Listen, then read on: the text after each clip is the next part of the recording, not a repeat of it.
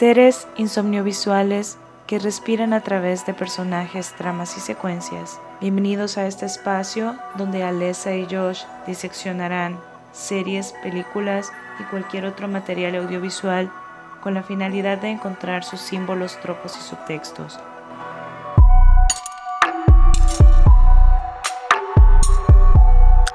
Saludos a todos los seres visuales que nos escuchan. Estamos de vuelta con otro capítulo de su podcast favorito Visual. Conmigo está mi co-host Alesa. ¿Qué tal? ¿Cómo estás, Alesa? Hola a todos los seres visuales que nos escuchan en un nuevo episodio. Esta vez con un episodio bastante relajado, bastante relajado. Son vacaciones, así que vamos a quedarnos en la sala o, bueno, las personas que, que puedan ir al cine, palomitas, todo tranquilo, relajémonos y simplemente gocemos de películas que sí nos hacen pensar un poquito, poquitito nada más, pero más que nada hacen la labor de entretenernos, que es válido también dentro del cine, claro que sí. Así que no quiero que estén diciendo como de, no, ya se fueron por lo comercial, ya traicionaron los ideales del podcast, no. Hoy vamos a ver, que por cierto, yo sí estaba emocionado por Godzilla vs. Kong, llevaba eh, un año, no, dos años esperando la película, yo, yo estoy feliz y también yo sí fui parte del movimiento de, de release de Snyder Cut, así que aquí sí hay películas que sí, que no son la gran cosa en aspectos así de que wow, bien profundas, pero miren, también déjenos descansar. Vemos película tras película bien profunda que una vez que veamos algo tranquilito, pues mejor. Y aparte también porque pues sí hay gente que le gustan las cosas así como más comerciales, así que estas las pueden ver en el cine o en la plataforma de streaming respectiva. Así que comenzamos hablando sobre Godzilla vs. Kong, una película que se estrenó este año, que se iba, a salir el año pasado, pero pues pandemia, dirigida por el, el hombre más blanco del mundo, Adam Wingard. O sea, que este señor tiene películas buenas y porquerías. Para quienes no lo sepan, el director de esta película es el mismo director de Death Note, la adaptación live action que hizo Netflix hace unos años, que es una porquería, a nadie le gusta. Pero también tiene buenas películas, ha dirigido buenos proyectos, así que este señor es como montaña rusa. A veces es buenas películas, a veces malísimas. Y pues esta película es la cuarta de este universo nuevo de películas, un universo más norteamericano, de películas de monstruos, de los kaiju. Y pues es la que sigue después de Joven Isla Calavera, Godzilla, Godzilla Rey de los Monstruos. Y seguimos con Godzilla vs. Kong, que no sé ustedes, pero a mí sí me gusta. Este, a mí Godzilla sí me, encanta. Yo estaba muy emocionado, de verdad, está bien emocionado. Y el día que dije que la iba a ver, indiscutiblemente fuera sole o acompañada de, yo la iba a ver y la pude ver. Que sí es de esas películas que estas sí son para ver en el cine. O sea, por las, los efectos, las luces, pues si la ven en sus casas está bien en válida. Y, y que por cierto, con esta regresé al cine. No había ido al cine en meses, meses, casi un año, más de un año. Debo confesar de que sí me gustó la película mucho. Mm, hubieron cosas que sí, ya la vamos a discutir, que no me sobre me emocionaron, pero lo que importa que es Godzilla y Kong 10, o sea, 10 de 10. A mí super me encantaron. La parte de los seres humanos, que es algo que es una crítica constante de los fans de la saga, que las partes con los seres humanos son bien aburridas. O sea, es como, ¿para qué los meten en los seres humanos? No nos importan. O sea, aquí venimos a ver seres gigantes, ancestrales, partiéndose la madre. O sea, no, ¿para qué? ¿Para qué seres humanos? De verdad, no, nada, no traen nada. Aunque sí hay buenas actuaciones, hay malas actuaciones, hay de todo. Yo creo que deberíamos de comenzar con algo que estuvimos viendo antes de, que se estrenara esta película, que fue muy tendencia en todos lados. Y es argumentar cada uno, eh, cada uno de nosotros, qué team somos, ¿no? Yo quiero comenzar diciendo de que de entrada yo era Team King Kong. O sea, pues cuando hablamos de con qué personaje, no sé, empatizas más no pues la pelea físicamente porque ya sabemos cuál es la respuesta. Pero personalmente siento que es bien interesante King Kong. Yo amo la película de los 2000 de Peter Jackson, me encanta esa película. Siempre que la veo lloro. Y bueno, yo, yo siento que empatizo mucho con King Kong, con este gorila gigante, porque es muy cercano a la humanidad y además de que hay muchas lecturas que se han hecho desde que se creó eh, la, primera, la primera obra de King Kong hace añísimos y es que representa en ese entonces eh, representaba también como esto de la cultura afro, ¿no? O en el sentido, escúchenme, no me van a cancelar, porque entiendo que puede tener esto como notaciones racistas, en el sentido de la colonización, ¿no? Del hombre blanco llegando a estas tierras a colonizar y a subtraer, ¿no? A quitar de su ambiente y a quitar de su tierra a estos, estas personas o a estos seres para luego conquistar, ¿no? Y crear eh, siempre provecho de eso. Entonces creo que eh, eh, sí, me fui bien profundo y sí puede tener connotaciones racistas, eso lo puedo entender por dónde va. No estoy diciendo que las personas afrodescendientes parezcan eso, no, no estoy diciendo eso, estoy diciendo de que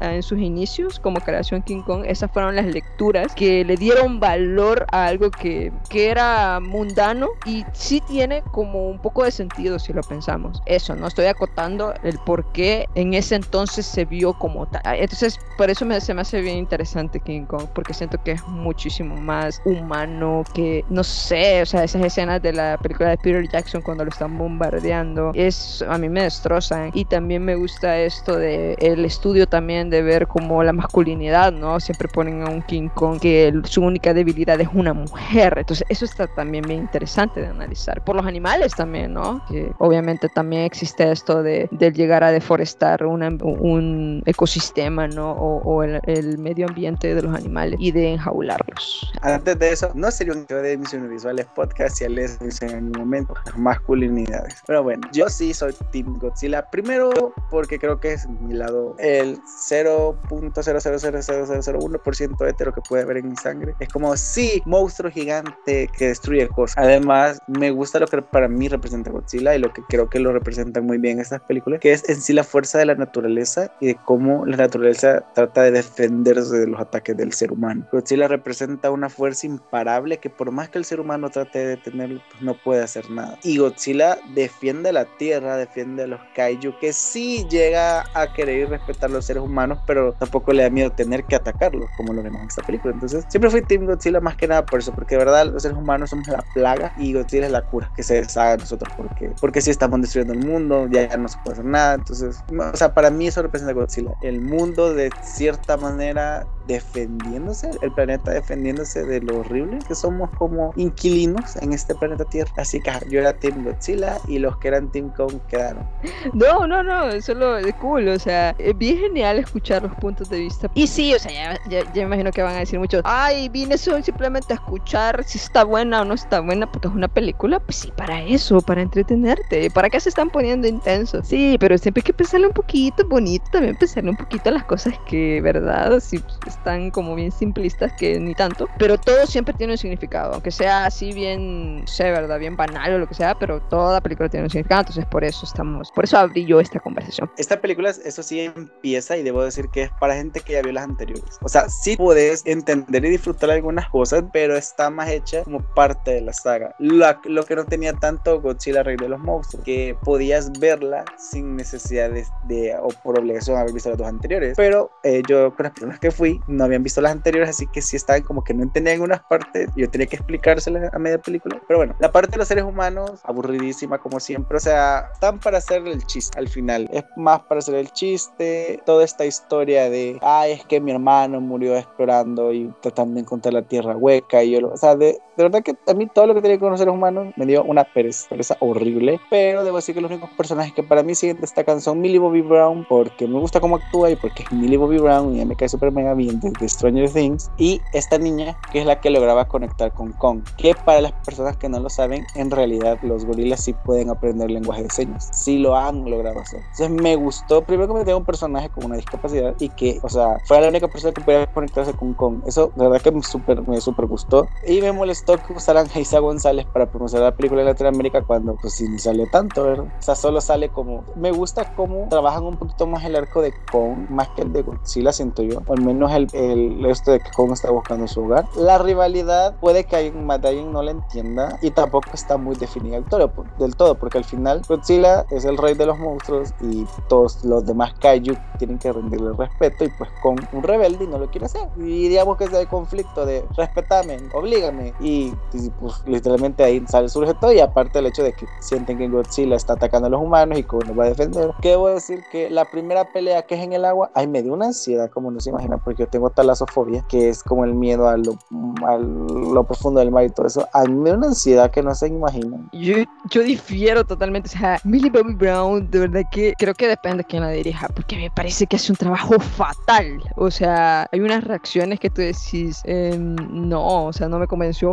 para nada para nada en la película. Aunque entiendo, pues estas películas tampoco es, no son para un Oscar, un, un festival de Cannes, o sea, no hay que tener la, la mayor de, de las actuaciones, ¿no? Pero tienen que entrar en la verosimilitud de la película, porque aunque sea una película fantasiosa, tiene que tener sus reglas dentro de su mundo, ¿no? Entonces es importante eso. No es que, ah, el carajo todo, porque pues sí, es fantasía y son monstruos peleándose. O sea, sí, pero también tiene que tener un sentido, si no, de verdad que se vuelve todo demasiado absurdo. Entonces, creo que todos los personajes, yo creo que ninguno eh, destaca, creo yo, ningún personaje humano. Eh, bueno, quizás no, la niña, la niña esta que tiene la conexión con King Kong, creo que es la única que de verdad mis respetos, qué actuaciones, le creo todo, o sea, cuando llora, sus, sus reacciones, de verdad que aplausos a esa niña, qué barbaridad de actuación. Ah, Rebecca Hall, hasta Rebecca Hall que yo la amo, de verdad, gracias por darle trabajo.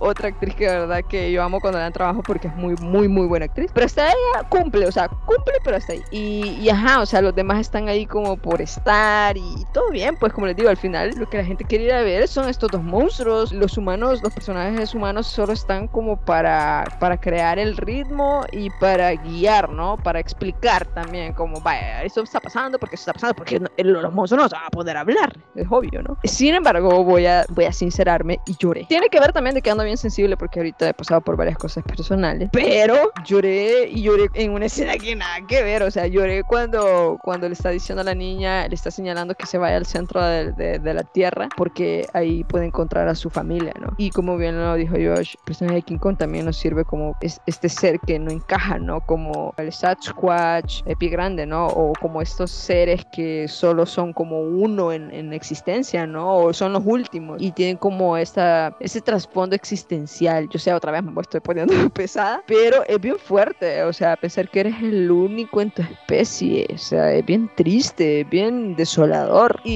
cuando le dice eso, yo empecé a llorar y como, ok, bueno, este es el, el cúmulo de varias cosas que están pasando, pero también me parece que es bien válido y bien genuino ese momento de, de, de verdad que no siento que te estén presionando para que llores, porque tiene mucho sentido lo que están diciendo. Es que sí es interesante que exploren más como todo este tema de Kong y ser el último en su especie, el hecho de no tener familia. Y hay unos cómics que son canon, que son como precuelas, y ahí te explican que, que pues sí, los padres de Kong murieron y pues que lo dejaron solo en la isla. Pues te dan más contexto de la historia. Personalmente, a pesar que me identifico mucho más con Godzilla por ser como este ser solitario, que puedan ser todo, pero obedezcan, o respeten. Eh, pero Kong sí llega a enternecerte mucho. O sea, a mí hay escenas que me enternecieron, o cuando él dice hogar, eh, cuando está en el bar. O sea, la, escena es, bien triste. O sea, pensar, o sea, si nos ponemos en contexto como a los, hay animales que son sacados de su hábitat y a lo mismo, como el ser humano está destruyendo el mundo. Y por eso, pues Godzilla tiene que existir, ¿no? Para, en ese universo, para, pues, de cierta manera defender, pues, al planeta Tierra del ataque de los seres humanos. Y entiendo por qué exploran más él, porque realmente Godzilla no tiene como demasiado que se le puede explorar. O sea, es muy, no es un ser al que se le saque de, se le pueda sacar mucho. Y que está también más humanizado, ¿no? Hasta el diseño de, de Godzilla no está tan humanizado por eso mismo, porque es un monstruo. O sea, los dos son monstruos, pero hablo de que King Kong está más humanizado, por así decirlo. Y que también, como ven, venimos del, del mono, no mentira,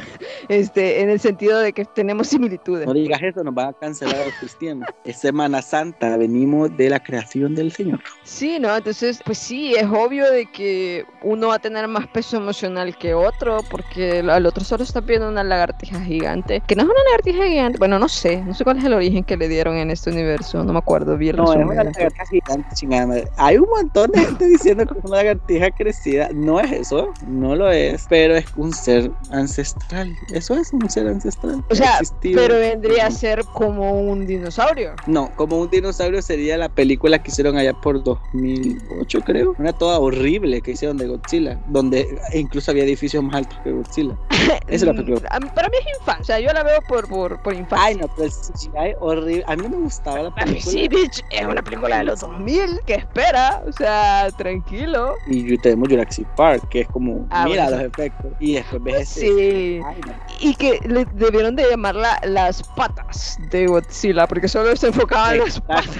no se ve pies de Godzilla, exacto. No, pero sí, este Godzilla es un, es un kaiju, es un ser ancestral que viene una larga descendencia de seres ancestrales, medio reptiles gigantescos. O sea, así dejemos. Ok, qué interesante. Ajá, entonces por eso uno puede tener como un poquito más de peso que el otro y, ajá, verlo a uno como una cosa divina y a otro como algo más humano, por así decirlo. De ahí que puedo decir, los apartados de los efectos especiales muy buenos, mejoraron mucho con la película, la primera de Godzilla, que no se miraba ni un carajo, o sea, de verdad que el episodio de Games of Thrones, ya saben, los que saben de lo que estoy hablando, ese episodio de Games of Thrones, que no se miraba ni un carajo, se quedó estúpido con estas escenas de, de Godzilla peleando. O sea, y aquí no, o sea, aquí estamos en un, Hong Kong, creo que es, ¿verdad? Sí, Hong Kong. En un Hong Kong súper iluminado, neón, así como súper futurista y súper cool, aesthetic. Entonces sí está viendo que se están dando, o sea, y eso es, es cool, o sea, está genial. Sí, no, y ya si hablamos de la pelea, la pelea está genial. O sea, me gusta cómo es equilibrada en la mayoría de. En, que en realidad al final sí es una. Siento que una pelea bien equilibrada. ¿Por qué? Porque Godzilla de cierta manera estaba algo debilitado y pues y King Kong no, así que eso le da cierta ventaja a King Kong. Amo la escena de la pelea entre los dos por las luces de, de Hong Kong, se ven geniales. Aparte, el soundtrack de la película, o sea, cuando yo me doy cuenta que me está gustando la música de una película es porque tiene buena música. Y esta película tiene una buena musicalización. Hay una escena donde sale Millie Bobby Brown, que hay una canción electrónica con un video ochentero. Uy, qué buena canción. Debo aplaudir que el soundtrack está genial. Y quien gana la pelea era obvio que iba a ganar. Pero me gusta la resolución porque no es una, una de te gané y ya, sino que si ustedes ven escena, se están rugiendo ambos y al final concede, cede como el respeto de, de a huevo, no te puedo ganar. Esa, me gusta eso, que no es tanto una enemistad, sino que es el hecho de que Kong respete el reinado de Godzilla como el rey de los monstruos del mundo. Pero lo único que sí sentí en un momentín es lo de los tamaños con el, escenario. A veces sentí como que aquí son más grandes, aquí son más pequeños. En un pequeño momento, no sé si soy yo el que solo vio eso, como que las proporciones, hubo un momentín en la pelea que la sentí desprolijas. No, eh, quizá yo metiéndome un poco en eso, es bien interesante como King Kong cuando está en sus escenas solitarios parece más pequeño, pero luego como lo tienen que poner a la par de Godzilla, decís que no era más pequeño. Entonces, eso sí tuvo un problema, pero casi todas las películas que tienen como este monstruo, monstruo gigante tienen problemas de proporción. Que en otras que he visto, como por ejemplo en Megalodon, que de pronto el tiburón es gigante, de ahí después más pequeño, después gigantesco y no sé qué. Luego, cuando viene esto de Mechagodzilla, o sea, yo ya sabía que iba a salir Mechagodzilla, o sea, era un poco predecible la película en varios aspectos, pero el diseño de Mechagodzilla me gustó. Sí, el villano es como, el de la película es como, y ajá, pero me gusta cómo se ríen del concepto de cuando el villano está dando el discurso y es su plan malévolo. Pero creo que es que siento que es bien risible todo. De casualidad encontraron, cabal se subieron a un volado que lo iba a llevar directamente a Hong Kong donde iban a descubrir el plan malévolo. Del, o sea, un, una, unos dos adolescentes y un paranoico conspiranoico que a veces yo siento que me parezco él. Pero ajá, o sea, es cuando se vuelve muy caricaturizado el asunto. Pero cumple, yo siento que cumple con entretener. O sea, cumple para ser un blockbuster de verano Bien. con el que vayas con tu grupo de amigues, con el que vayas con tu familia o, o ir tú sola, tú sola, está bien. Y pasártela bien, o sea, desconectarte un rato a todas las horribles cosas que están pasando en el mundo, que es súper válido en el cine y creo que es un gran valor que tiene el audiovisual. Y reconocerlo también, de que no todo tiene que tener una profundidad y eso está bien. Eso es lo que me gusta, que al final cumple con lo que tiene que cumplir. O sea, el ritmo me parece muy bueno, si bien es cierto que los humanos a veces nos es como que ya quítense, quiero ver a los, a, los protagonistas de esto, ¿verdad? O sea, pero eh, siento que por lo demás está bien el ritmo, la, la dirección, aunque sí, que sí me mareaba, pero yo porque ya tengo edad. a veces sí, cuando ponían la cámara eh, upside down. la pelea del agua, había momentos, ajá, donde como que se da vuelta el barco. Yo estaba como de chingada madre, esto me da ansiedad y ahora me voy a marear. Porque... Sí, no, te marea. O sea, yo un momento en que marea bastante. Pero yo digo, o sea, si van al cine, vean películas, pues sí que, que valga la pena verla en el cine, o sea, por los efectos y todo lo que va a ver, no o sea, Tom Jerry, o sea, está malísima, por cierto. A, mí me recuerda mucho a estas épocas, me recuerda mucho a este tipo de, de géneros, ese tipo de películas blockbuster me, me lleva a, a, mi niñez, me lleva a este tiempo en el que no me, me, preocupaba por nada y simplemente veía una película dominguera, ¿verdad? Una película palomera, como le dicen, que te sentas con tus palomitas de maíz y simplemente disfrutabas los efectos, disfrutabas que hayan monstruos o fantasía o lo que sea y no lo estás pensando. Entonces, eso está genial y cumple con eso, así que para mí cumple con su cuota en comparación a las otras que he escuchado que tienen mal ritmo,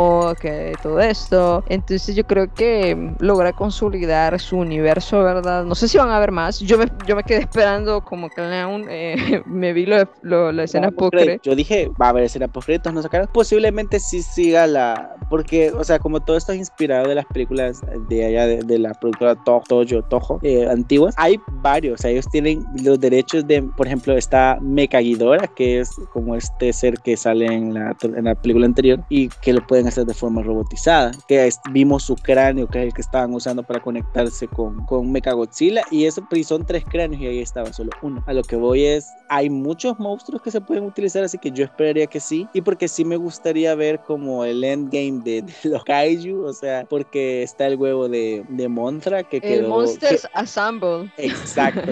Esto está en cartelera, Godzilla vs. Kong. Y de todas formas van a, va a estar más tiempo porque atrasaron, bueno, perdón, sí, movieron de fecha la, que, la otra que yo quiero ver, que es Mortal Kombat. Entonces la película iba a salir a finales de, antes, como a mitad de este mes, pero movieron la fecha de estreno hasta finales para dar más tiempo a que esté Godzilla vs. King Kong en el cine. Así que véanla, de verdad. Está entretenida, vale la pena, no van a malgastar su dinero, se van a entretener, se van a divertir. Bueno, ahora vamos con la siguiente película y esta sí me emociona mucho porque amo las películas de DC. Amo los cómics, o sea, amo los cómics en general. Esta película es La Liga de la Justicia de Zack Snyder o el Snyder Cut y esta es una película de este año, del 2021, pero es la versión original de la visión del director Zack Snyder de la película del 2017. Todos nos acordamos que salió La Liga de la Justicia, pero pasó una desgracia en la vida de, del director de Zack Snyder cuando estaba grabando el 25% creo yo de, de toda la producción y se tuvo que retirar. Entonces vino alguien más que es el infame Josh Whedon a cubrirlo y a terminar la película y pues sí, ¿verdad? Marcar el ritmo.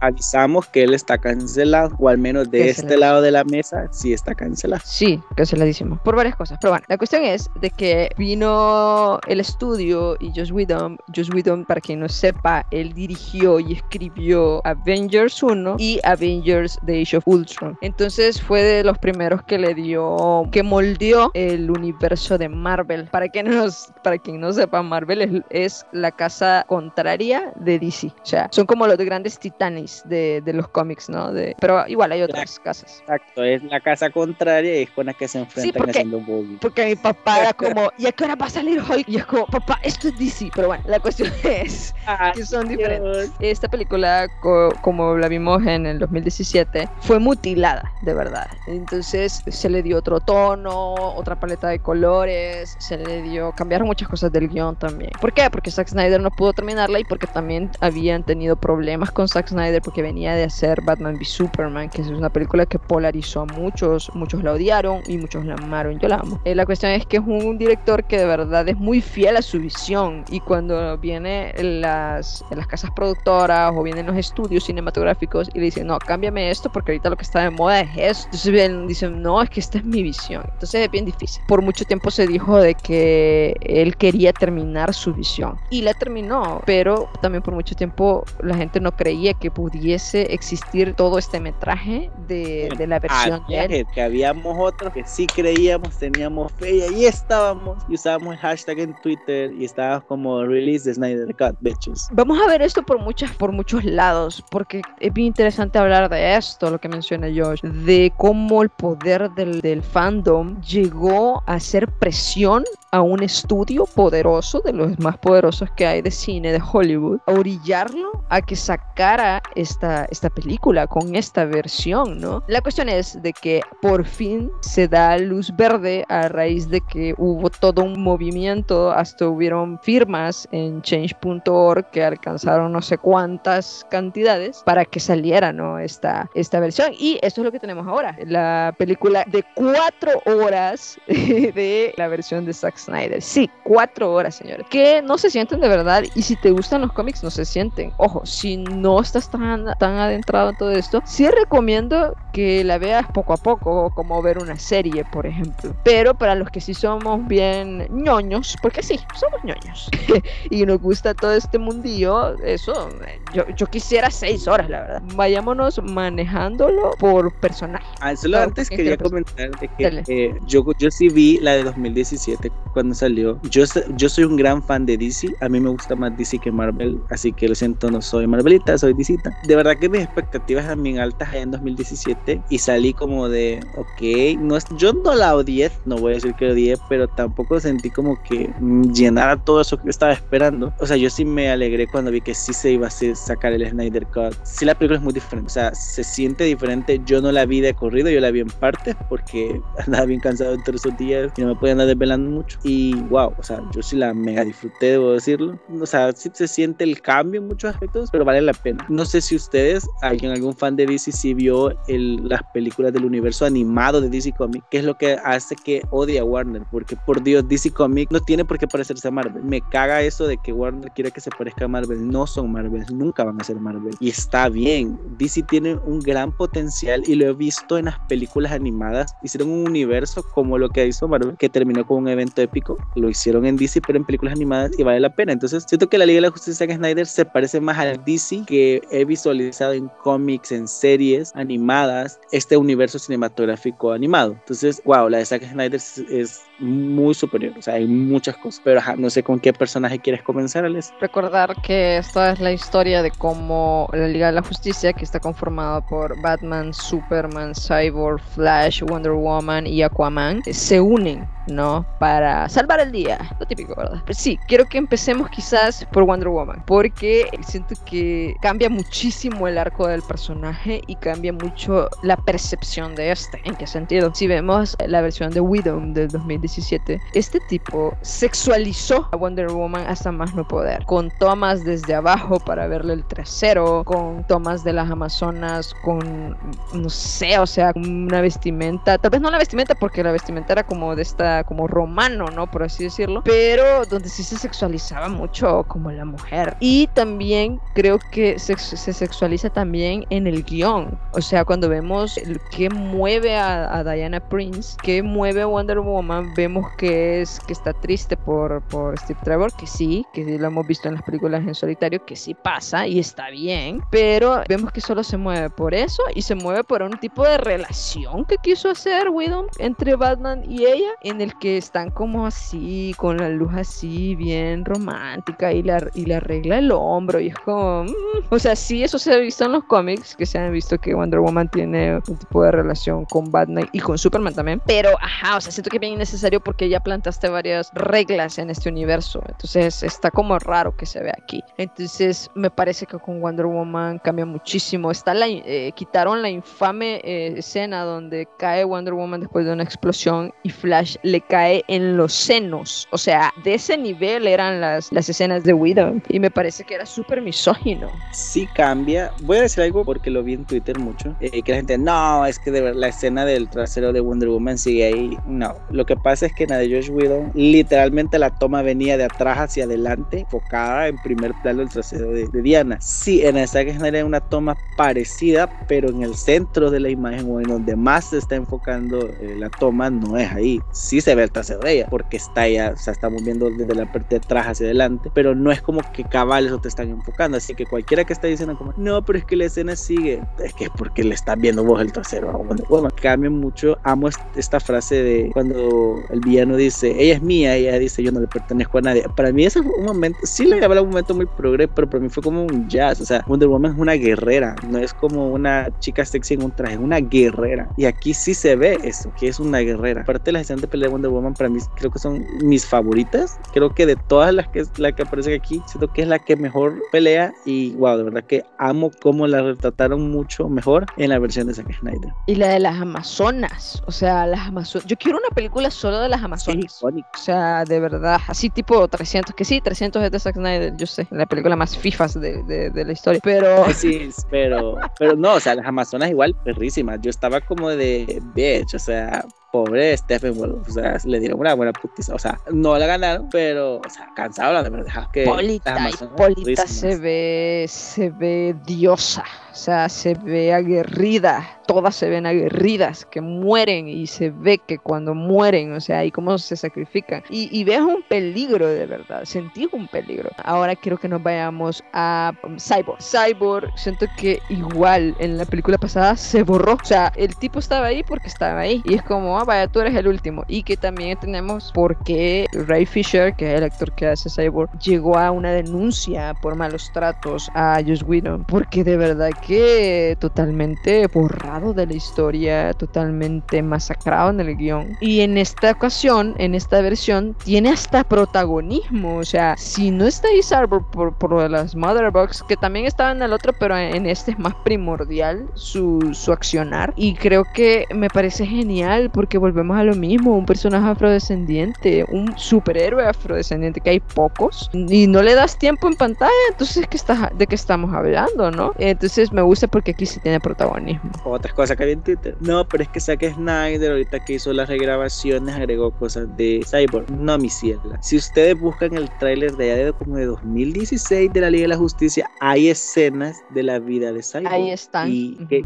exacto, y que Josh Widow, porque no le caía bien quizás Ray Fisher o el personaje porque el hombre es racista, simplemente quitó todo como, ah, sí, pero no es tan importante, corazón. Y, le, y quitó varias escenas porque sí se sentían en la Liga de la Justicia 2017, la de Josh Widow, como que, como que aquí le hace falta algo. O sea, sentías como que era más un resumen de la película y sí había partes que ya de, de, esto pasaron a esto bien rápido. Y claro, Zack Snyder tuvo también la facilidad que dijeron, vaya, dale, echate las cuatro horas de película. Pero sí, o sea, me gusta cómo añadieron más de, o sea, porque a mí Cyborg en la original era como de, ah, ok, o sea, no me pareció relevante para nada. Incluso yo decía, ¿por qué no pusieron a Green Lantern? ¿Por qué no pusieron a, a algún otro de la Liga de la Justicia que no fuera a, a Cyborg? Aparte porque yo Cyborg lo tengo más relacionado con los Teen Titans. Pero aquí me gusta, me gusta cómo lo, cómo lo presentan, o sea, en entendés más al personaje, no lo ves como un niño berrinchudo, sino que sí entendés lo que está viviendo o lo que le está pasando. Sí, o sea, que heavy es de que hayas estado casi muerto y alguien más no te haya dejado morir. O sea, entonces cuando te pones a pensar, sí, es una persona de que no debería estar aquí y está aquí porque su padre no lo quería dejar ir. Y eso es bien egoísta, podríamos decir, sí, pero es su hijo, mm, pero vemos, o sea, si te toca, te toca. Entonces eso es bien fuerte, esa, esta dificultad que tiene existencialista, ¿no? De yo no debería estar aquí y, y me parece súper fuerte. Eso ha dado a que no soy humano, o sea, yo no sé si siente, o sea, sí, porque vemos que spoiler, spoiler, bueno, ahorita vamos a hablar full spoiler, pero cuando el padre muere con, por el sacrificio, que también el padre tiene más protagonismo, o sea, aquí se sacrifica por contactar a la otra Mother Box y entonces vemos que se destruye literal, Silas se destruye. Entonces me parece, esa escena me parece muy emotiva y muy importante para también ahondar en la tristeza y de verdad en, esta, en este ser que ya está desolado, o sea, ya no tiene a nadie y me parece muy fuerte. Ahora, hablemos de Aquaman. Aquaman siento que no cambió mucho, o sea, siento que... No, él no cambió mucho. Aunque la única escena que a mí, no, a mí sí me gustaba en la original, eh, perdón, en la original, en la versión de Widow, que Snyder quitó, que es esta donde como que él se sienta en, en el lazo de la verdad y empieza a decir cosas que la escena era graciosa, era un chiste. A mí sí me gustaba. O sea, a mí me dio risa y eran de momentos que sí me gustaron de la de 2017. La quitó Zack Snyder, entiendo que quizás no era su chiste. Pero ajá, Aquaman sigue siendo deliciosamente atractivo. Quiero ser parte de su ropa interior. Quisiera hacer la camisa o la toalla con la que se seca. No me interesa, pero desearía hacerlo. Aunque lo que sí destaco es el cambio de la música. Cuando presentan a Aquaman, esos cantos como angelicales, geniales. O sea, me gusta la, cómo cambió la musicalización y que sí en la de 2017 era, no es que estuviera mal, pero era más comercial. En la de Zack Snyder es más como solemne porque al final son dioses en la tierra. O sea, por eso son los superhéroes, son, son como dioses. Entonces por eso se entiende por qué Zack escogió esa música para cabal, para cada uno una canción diferente. Y eso sí llega como a notarse demasiado en algunas escenas, pero sí aplaudo que, que sí le da un ambiente muy diferente. Quizás lo único de rescatar de Aquaman es que me encanta que cambian, uh, sí sale Mera, pero cambian quién le da el mensaje, ¿no? De aquí está tu armadura. Y es Bulko. Y vemos a Bulko como William Dafoe. Besototes a William Dafoe, qué hombre, a mí. De, de lo, de, lo que dice, te lo resumo. ¿Cómo Josh Widow pudo sacar a William Dafoe de una película, chingada madre? Sí, eso es un pecado. La cuestión es de que me gusta, porque sale con el pelo largo y suelto, y me gusta. Pero en fin. Y también de que le da también más contexto. Ahora ya vimos Aquaman, entonces yo siento que no habíamos necesitado, o sea, no necesitamos profundizar tanto en Aquaman porque ya tiene su película en solitario, así que bien. Ahora pasemos a, por ejemplo, Batman. ¿Qué opinamos de Batman? Yo opino de que aquí sí se reivindica mucho, porque en la de Josh Whedon de 2017 estaba súper fuera de carácter, o sea, súper fuera de personaje. Un Batman chistosito, un Batman que sí, pues no estoy diciendo que todo va a ser muerte, este sangre. Parecía un Iron, un Iron Man, pero, o sea, y si bien feo. Sí, o sea, hasta diciendo chistes de, ah, sí sangro, sí sangro, ¿verdad? Este, definitivamente estoy sangrando. Es como, ve. O, o, la risita cuando regresan a la vida a Superman, esa risa que hace, esa es como sonrisa. Es como, mm, ok. Súper marvelizado. Ojo, no marvelizado en mal forma. La fórmula de Marvel está bien, pero eso es su fórmula, la de ellos. Está bien. Bueno, la cuestión es que aquí vuelve a ser el Batfleck que conocíamos en Batman v Superman. Más serio. Aunque sí vemos que está motivado por la culpa, ¿no? De que por él murió Superman, ¿no? Entonces también vemos que por eso es menos reacio y es más como... Porque normalmente Batman siempre cuestiona o sobrecuestiona las cosas y está preparado para todo y aquí vemos que está un poquito más vulnerable, pero entendámoslo también, pues, o sea, el hombre piensa que por él, y que sí, de cierta forma, por él muere Superman, entonces creo que se quiere reivindicar. Aquí sí creo que me van a querer cancelar, pero es que a mí el Batman de Zack Snyder no me termina de convencer. Claro, yo soy un gran fan de Batman y, y no quiero, tampoco me gustaría el Batman que todo lo puede, todo lo hace y nadie lo vence. No, pero es que siento que muchas veces las peleas de Batman no son tan buenas. Que claro, se entiende el hecho de que, pues, eh, si ustedes se han fijado, el Batman que hace Ben Affleck es un Batman ya que tiene años de pelea, años de, estar siendo Batman, que está señor, se nota la edad de él. ¿no? Entonces, sí entiendo el aspecto de por qué es así, pero, ajá, a mí, sí, claro, es mucho mejor el Batman de Zack Snyder que el de Josh Widow, eso ya lo sabemos, pero igual no es el mejor Batman, no es el Batman que más me emociona, digamos. Sí me gusta el casting, porque Ben Affleck sí se parece a, a, a, cómo se ve Bruce Wayne en los cómics. O sea, Ben Affleck siento que podría ser todavía un mejor Batman. Ahí sí, siento que es el único personaje que hay que trabajarlo más. Claro, sí, no creo que hasta que le den más películas de DC que dirigir, pero si lo hiciera y tiene que ver con Batman, sí me gustaría que lo trabajara un poquito más. Bueno, recordar que ya venimos de Batman v Superman, donde sí se explayaron más con Batman, entonces no, no creo que había necesidad de explayarse más en esta. El, el, arco de, o sea, no me convenció del todo ese Batman, digamos. Hasta el momento no tengo un momento que diga, ya es Batman. No, todavía no. La escena cuando entra a salvar a la mamá de Superman en Batman v Superman, que rompe huesos, dispara. Esa escena es arte. O sea, eso es arte puro. Yo sé, es mi lado más hetero, pero es mi lado más FIFA, pero es que esa escena es bien arte. Es, es, es, live action, yo entiendo. Pero es que cuando me acuerdo de, de las peleas de Batman en el mundo animado, es como, bitch, podrían hacer un Batman más así, por fin. O sea, o al menos, porque en la, en la pelea de Stephen Wall, varias veces es como que, que claro, entiendo el arco de que él está muy vulnerable en varios aspectos. Pero, ajá, o sea, hay por ratitos que Batman no me convence, pero sí, el de Zack es mucho mejor que el de Widow. Eso sí lo voy a aceptar. Ahora vámonos con Flash quiero hablar mucho de Flash. Siento que lo mismo, o sea, en, en, la película pasada eso fue como el bufón. Y sí, Flash es este adolescente que se puede prestar para bromas, que se puede prestar para aligerar más, para hacer un comic relief. Sí, se puede. Sí, en los cómics ha sido a veces así, que representa la juventud, ¿no? Pero eh, siento que en la de Widow es como sobrecargar de, de momentos un poquito incómodos, de, en el sentido de, ay, sí, no entiendo qué es el brunch. O sea, es como, ok,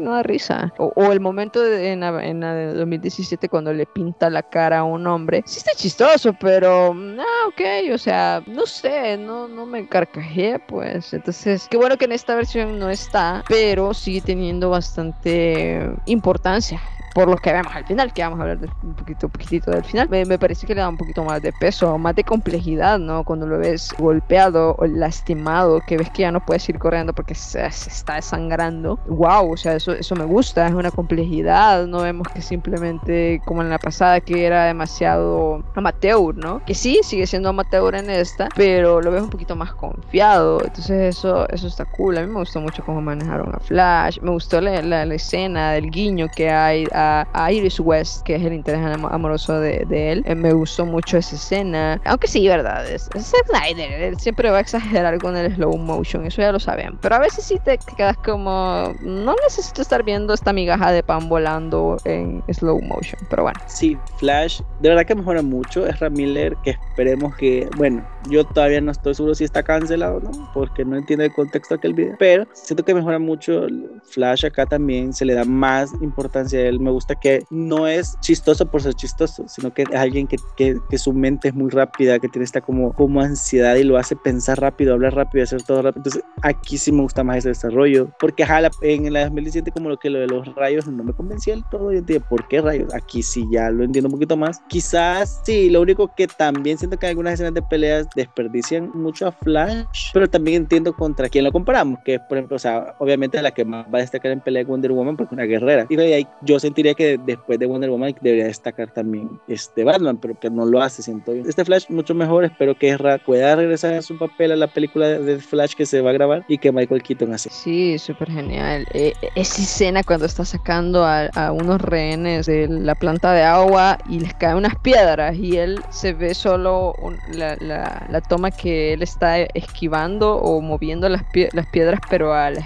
a la, velocidad que él lo hace. ¡Wow! O sea, yo me quedé, hasta la repetí. O sea, qué escena más hermosa, porque so solo ves que es como relámpagos y, y, toda la gente mirando hacia arriba. No sé, es, es arte. Eh, bueno, eso, y, y, cuando rompe, ¿no? Cuando entra la Speed Force, cuando va a viajar en el tiempo. O sea, que hasta viaja en el tiempo. Vemos que todavía está aprendiendo, vemos que todavía le cuesta, pero a mí esa escena me pareció artísima, o sea, qué hermoso, qué orgasmo visual, ver cómo se reconstruía, no como la realidad, eso estuvo wow, genial. Y bueno, quizás ahora hablar de Superman. Superman también mejora mucho, es que todos mejoran, bueno, solo eh, Aquaman que se queda igual, pero de ahí Superman me encanta porque vemos que tiene más sentido todo. A ver, a ver, yo entiendo que muchas personas, yo era de esas personas que decían, ay, Superman que ya está desfasado, o sea, este hombre musculoso con hegemónico. O sea, ¿eso qué? Ya, eso ya pasó. Sí, pero fíjense que yo siento que Superman tiene una le unas lecturas bien interesantes del de estudio. ¿De qué? Dí díganlo después de mi. De masculinidades. De las masculinidades. sí, sí lo es. Este, ¿Sabe por qué? Porque me parece interesante como un ser extraterrestre, pero con forma de este hombre blanco, guapísimo, musculado. Eh, que siendo extraterrestre es el más humano de todos. También. Y que, eh, sí, totalmente de acuerdo. Y que también, ¿cómo decirlo? Es bien vulnerable. Si nos podemos ver desde Man of Steel, es bien vulnerable. Cuando esta escena de mamá, el, el mundo es demasiado grande, ¿verdad? Eh, desde esta escena hasta mucho de que vemos en Batman v Superman, es un, un hombre muy vulnerable. Y eso creo que casi no le han puesto atención. Me gusta que esté mandando este mensaje de está bien llorar, está bien sentirte vulnerable siendo hombre, es lo más normal, así debe ser. No tenés que escudarte con que, ay, no, mis músculos y yo, no, o sea, cree en el amor, es un, es un niño enamorado. Yo sé que algunos pueden decir, ah, arco iris por la boca, ¿verdad? Y todo así. Pero me pareció interesante porque es un ser que por su edad en, en su planeta está pequeño, o sea, está como adolescente en las edades eh, kryptonianas, ¿no? Entonces es entendible. ¿Cómo te sentís tú con tu primer amor de adolescente? Pero bueno, ya, esas son cosas de meterme mucho en el personaje de Superman que estaría bien interesante, la verdad. A mí me parece que hay un estudio bastante que vale la pena de la masculinidad en, su, en este Superman de Zack Snyder y que le da mucho valor. Sí, me gusta mucho más el Superman acá, me gusta el traje negro, por Dios, es glorioso. Y aparte hasta hay referencias escondidas con los demás trajes que hay, pero es que el traje negro es glorioso, por Dios. No entiendo por qué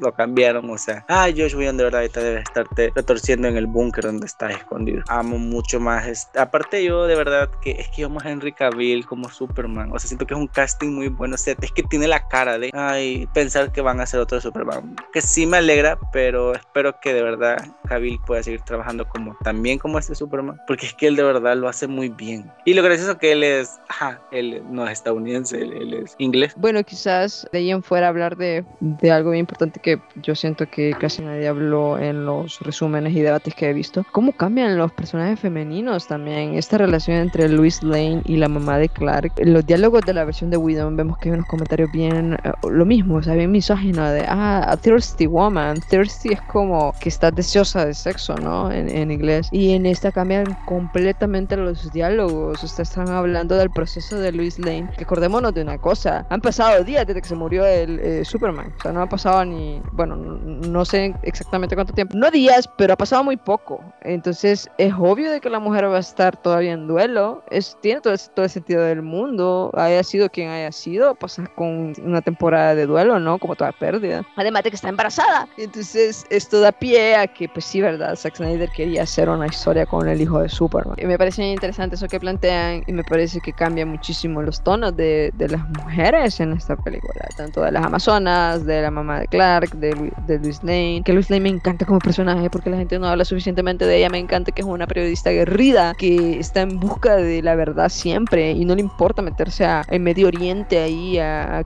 que sí, sabe que va a llegar Superman, pero igual, o sea, se arriesga en bastantes cosas. No sé, me parece, me encanta como personaje y porque Amy Adams, un besotote donde estés. Hablemos de las sorpresas. Martian Manhunter. O sea, sí, el CGI está feo en Martian Manhunter, pero yo sí me emocioné. Por dos, o sea, de estaba pequeño de la Liga de Justicia de la que era animada, yo amaba a Martian Manhunter. O sea, yo, el detective marciano, yo jugaba a ser el detective marciano porque tiene los mejores poderes del mundo. Cambiar de forma lo que quiera, atravesar cosas, vuele fuerte. O sea, ¿qué, qué más quiere? O sea, de verdad es icónico. El diseño, sí, obviamente, pero es porque recordemos que el por esto también, o sea, con el dinerito que le dieron en las regrabaciones y hacer aquí, hacer allá, no le alcanzó a pagar a un diseñador que terminara el CGI, quizás. Pero sí, sí emociona, porque es un pie para la futura y mejorar la justicia. Creo que también mencionar que Stephen Wall se entiende más su arco como villano, que no es que solo no es malo por ser malo. El rediseño me encanta. Y aparte, porque siento que el anterior me recordaba mucho como al, como al dios de la guerra que sale en Wonder Woman en la primera, tenía como un aire. Por eso no me gustaba el, de Josh Whedon. Me gusta más este de Zack Snyder. Me gusta su arco de que es una redención que, que le está buscando hacia Darkseid. Incluso el hecho que aparezca Darkseid también me emociona. O sea, de verdad que es que no entiendo la necesidad. ¿Qué hizo? Es que no entiendo Josh Whedon, de verdad. Lo hicieron bien el universo animado. En la mayoría, sí hay películas que están fit, pero, pero la mayoría están geniales. No sé por qué no lo pueden traer al live action. Y lo que más me molesta, pues, con,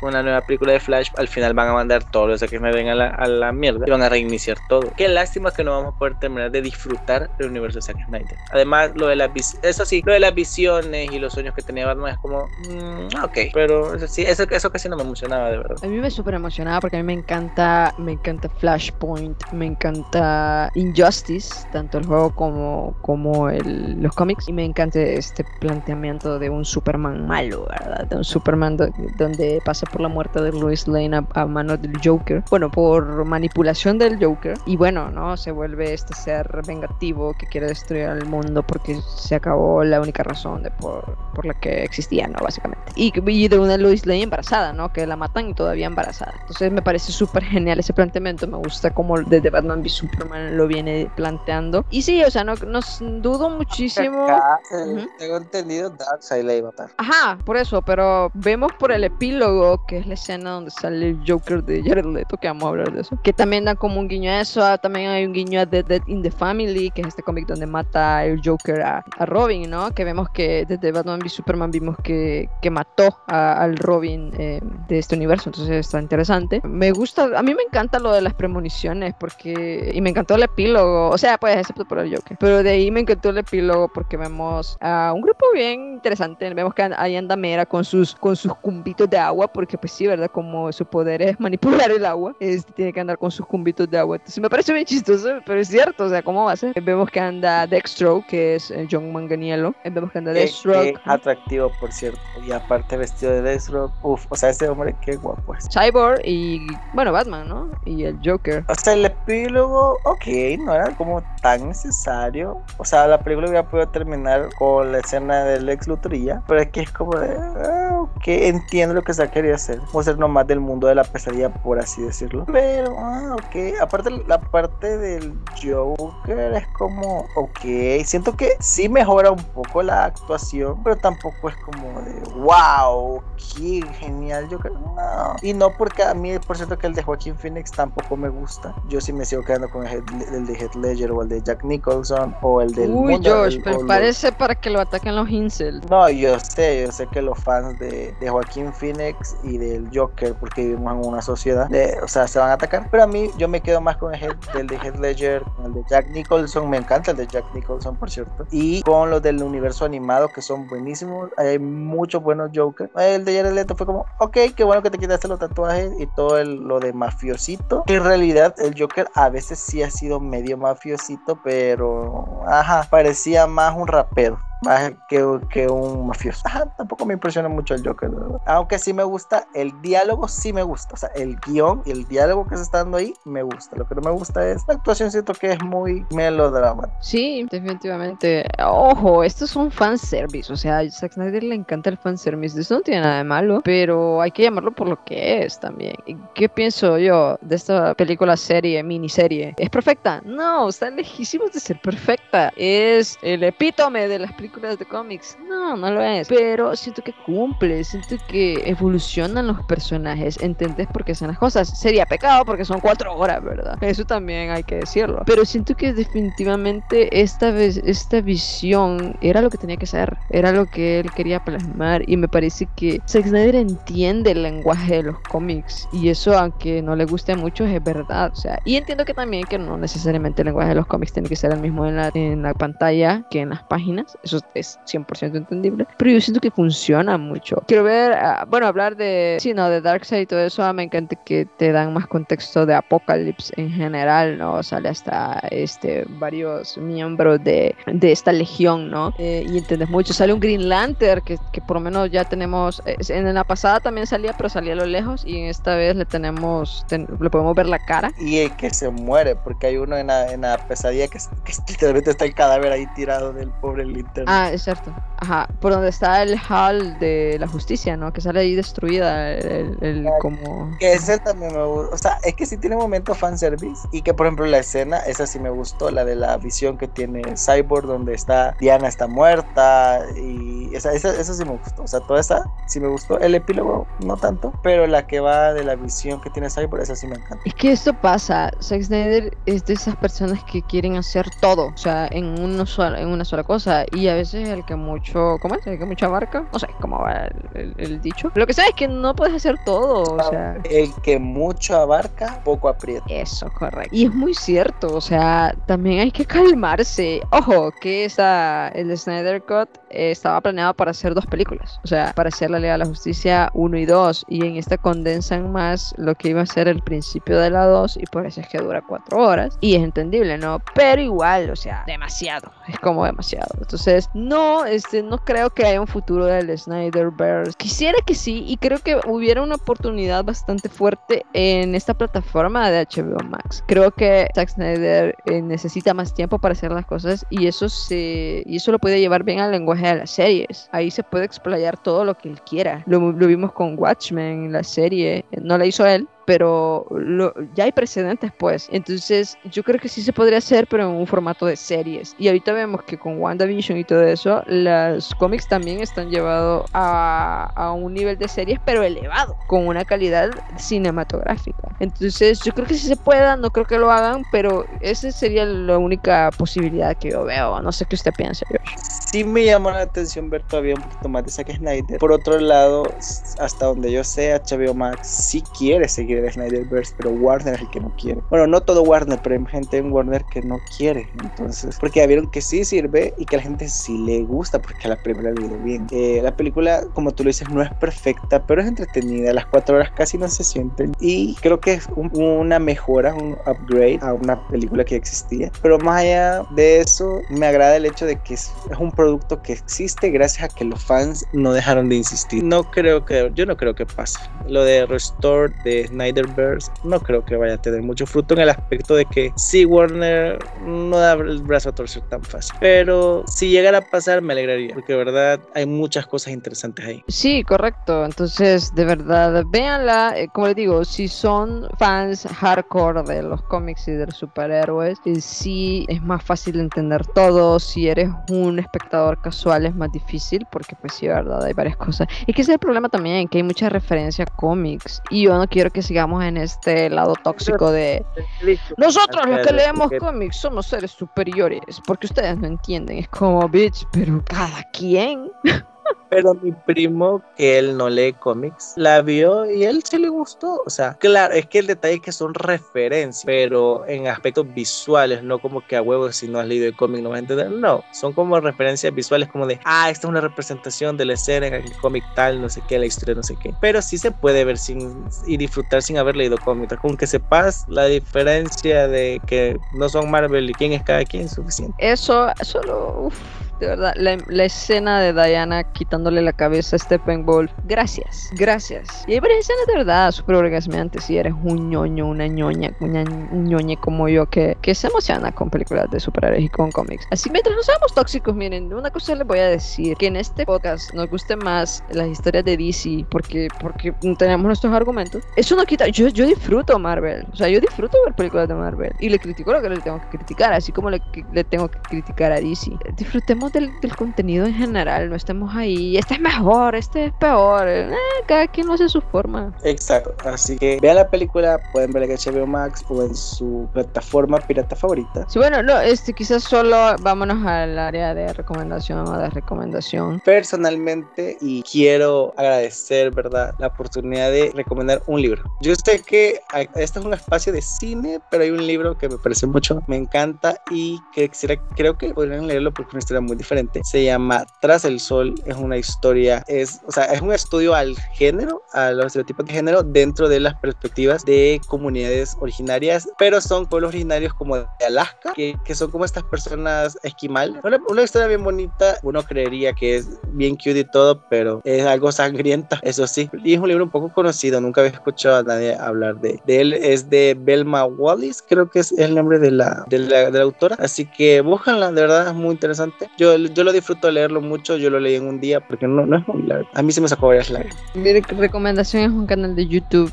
acerca de, cómics que se llama Trope Comics. Es un estadounidense. Eh, sí hay que entenderlo en inglés porque está full en inglés todo, pero bien interesante de verdad. Si te gusta leer cómics, él te, te da como cada tropo que hay de, en los cómics, ¿no? Está un tropo que se llama Muerte en el refrigerador, que es como cuando es algo súper misógino de que castigan al protagonista masculino matando a su interés amoroso mujer. Entonces, eso se dio mucho en un tiempo en los cómics. Y así, ¿no? Te va, explicando diferentes cosas. Es bien interesante. Si, si le gusta la nerdez y ajá, son frikis así como yo de, de los cómics, se los recomiendo mucho. Los videos son bastante entretenidos también. Así que búsquenlo en YouTube. Eh, Comic Tropes se llama. Así que eso, eh, suelo compartir las redes del podcast. Estamos, eh, estamos en Instagram como Insomnio Visuales Podcast, en Facebook también. Ahí publicamos los trailers y las hipnosis de las películas antes de que salgan los episodios, así que síganos. Mis redes personales estoy en Instagram como arroba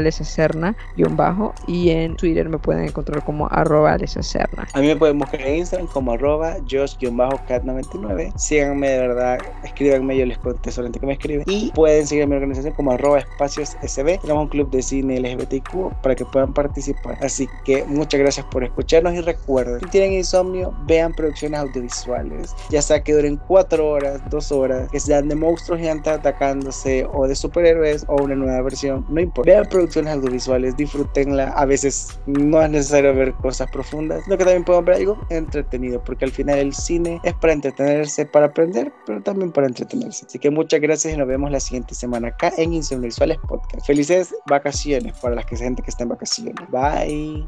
Bye.